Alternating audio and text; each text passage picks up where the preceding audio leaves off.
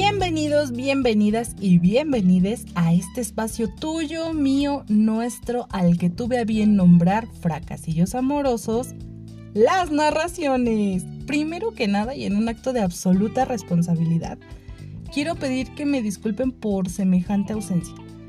La verdad es que tuve unos meses difíciles, se suscitaron situaciones que complicaron un poquito mi vida y a mí con tantito que me saquen de mi zona de confort me pierdo. Entonces, excuse me, pero ya estoy de regreso con mucho ímpetu y con muchas, muchas ganas de seguir interactuando con ustedes a través de este medio.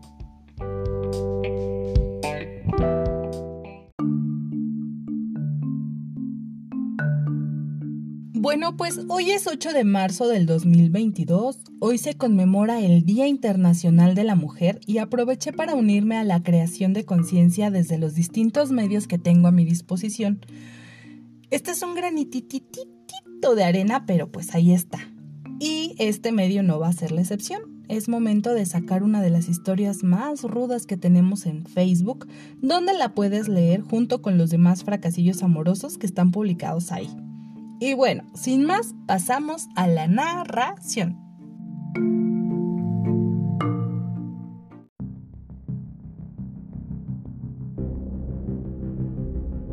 Este fracasillo no tiene permiso de ser publicado. Se trata de la historia que ella me contó para poder desahogar. Sin embargo, creo que es justo que sea pública, aunque anónima, para que no quede en el olvido como muchas otras que no solamente en el olvido, sino en la impunidad, por más mujeres que puedan vivir para contarla. Siete años tenía yo cuando llegué a la Ciudad de México. Nunca imaginé que fueran a pasar otros ocho nomás para quedar enamorada de un muchacho que llegó a la vecindad donde yo vivía con mis papás. Jamás supe bien a qué fue por allá aquel chamaco. Yo iba de salida, él iba entrando, cuando cruzamos miradas. Fue como si un rayo me atravesara de la cabeza a los pies y el efecto hubiera sido compartido, porque noté claramente cómo a él le recorría el mismo escalofrío que a mí.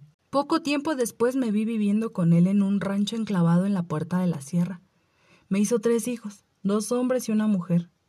Muy al contrario de lo que yo había imaginado cuando me pidió que me fuera a vivir con él, yo no era feliz. Había dejado mi casa y a mis padres por irme a vivir con un borracho agresivo que me correteaba con la escopeta por toda la orilla del río. Aunque yo me encargaba de mis hijos, de mi hogar y de hacerle con el mayor esmero el lonche para llevárselo puntual al jornal, él desquitaba conmigo toda la furia que guardaba y que se había encargado de llenarse de ella por allá quién sabe dónde. Mis mejores años se quedaron en las greñas enredadas en sus dedos callosos que me arrancaba jalones en la sangre de mi boca que yo misma tenía que quitar de sus camisas. Pasé los días de mi juventud con moretones en la cara y el resto de mi cuerpo mancillado por la lluvia de chingadazos que me caí en cuanto él llegaba a la casa. Mientras otras mujeres de mi edad cursaban la preparatoria, yo temblaba de miedo a la espera de nuevas vejaciones. Mientras ellas hacían sus carreras en la universidad, yo me había equivocado enormemente y mi esperanza de salir del infierno se disolvía en los litros y litros de aguardiente que se bebía el muy cabrón. No siéndole bastante con darme semejante mala vida, una ocasión terminé por enterarme que se estaba acostando con otra mujer, mucho mayor que yo, con un historial de cama bastante nutrido y fama comprobada por varios hombres del mismo pueblo y algunos más de los alrededores, de puta en todo su sentido más peyorativo. En toda mi ignorancia comencé a pelear por mi hombre. Yo le echaba de habladas para que supiera que yo sabía que él se acostaba con ella, pero a esa mujer nada le importaba. Hacía mucho había dejado la vergüenza en una de las braguetas que tanto le encantaba bajar. Me enteré por uno de mis compadres, quien había comprado un burrito, que esa fulana era señalada como la autora de una atrocidad digna de mención por partida doble. Por una parte porque al pobre burrito le faltaba un trozo de oreja, y mi compadre la señalaba de haber sido ella quien se lo había quitado, dado que se comenta que dándole de comer al hombre la oreja de burro, éste no es capaz de dejar a la mujer que se la haya dado a comer. Justo esa es la otra parte. Además de puta, bruja. Tras la partida de mi marido a casa de su amante, yo me quedé desamparada, pues era él quien nos mantenía a mí y a mis hijos. En cuanto él notó que estábamos prácticamente en la calle, No tardó en remediar el asunto a su manera y conveniencia. Se llevó a mis hijos a la casa chica. Yo no podía estar más indignada con todo lo que había hecho conmigo, pero por si fuera poco, la otra trataba con la punta del zapato a mis hijos cuando mi exmarido no la veía. Los odiaba tanto que les pegaba salvajemente, los sacaba a la calle todo el día y no les daba de comer. Cuando él estaba a punto de llegar a su casa tras salir de trabajar, los niños debían regresar para que él no sospechara de los malos tratos que les daban. Yo me enteraba de todo esto por las vecinas de la señora esa, pero no podía hacer nada porque no tenía cómo mantenerlos. Fueron días muy duros. Antes de que se los llevara mi ex esposo, yo veía a mis hijos acostados y ellos me daban fuerza para seguir adelante, porque por la cabeza me pasaban un sinfín de chingaderas con aguardiente en mis venas, el corazón destrozado y mi alma decepcionada. Sentía que la vida de verdad no valía nada. Si no me metí un plomazo fue porque no tenía yo ni para darme esos lujos. Mis salvavidas fueron mis hijos, a quienes me dediqué a rescatar de las garras de la vieja esa. Un día, Desesperada le comenté a una vecina que ya no sabía yo qué hacer, que no tenía dinero, que no sabía trabajar en nada, que estaba viviendo de arrimada con mi ex suegra, que la vida me estaba pateando cada vez más fuerte, y ella solo atinó a sugerirme que vendiera guayabas silvestres, de esas que se dan en abundancia ahí en el pueblo. Conseguí unas bolsas de plástico, junté los frutos y me fui con mis últimos centavos para otro pueblo donde se da bien el comercio pero solo junté para mi pasaje de regreso. No me di por vencida. Al día siguiente me fui caminando al pueblo vecino y me puse a ofrecer las guayabas casa por casa. Por ahí alguien me preguntó que si sabía yo hacer aseo y me aconsejó que fuera a ofrecer mis servicios a ciertas casas. Sin pensarlo fui. Me dieron trabajo y así fue como saqué a mis hijos adelante. Mi ex esposo y su amante viven muy cerca de mi actual hogar.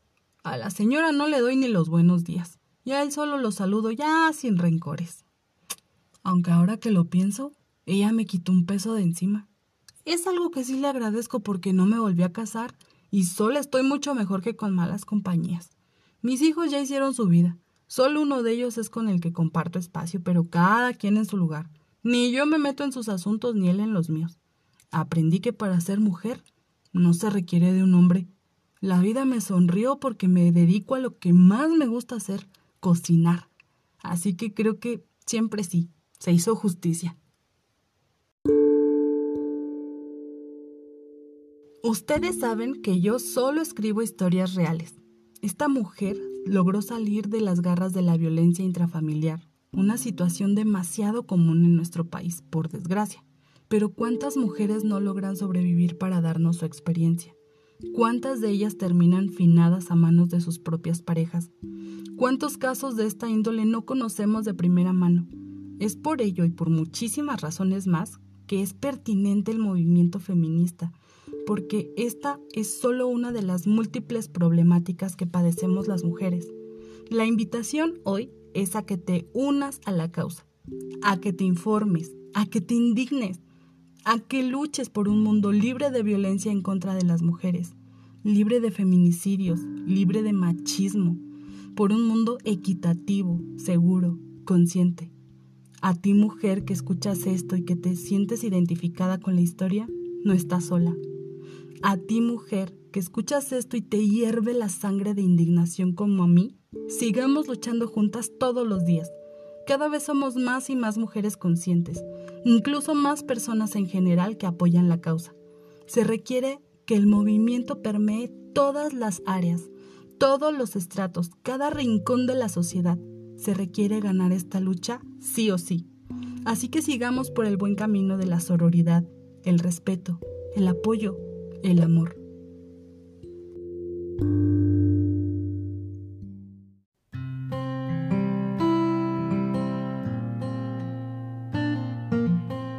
Agradezco muchísimo que hayas escuchado este nuevo episodio que pertenece, por cierto, a una nueva temporada de los fracasillos amorosos, las narraciones.